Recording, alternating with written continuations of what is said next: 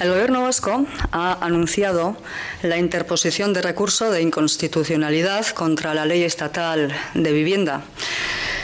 Pero previamente el Gobierno vasco ha intentado durante seis meses, durante seis meses, llegar a un acuerdo interpretativo con el Gobierno del Estado español. Un acuerdo que respetara el autogobierno vasco.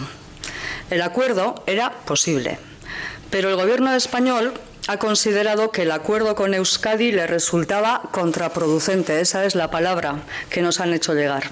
Le resultaba contraproducente porque, de todos modos, la ley acabaría igualmente ante el Tribunal Constitucional recurrida por otras comunidades autónomas.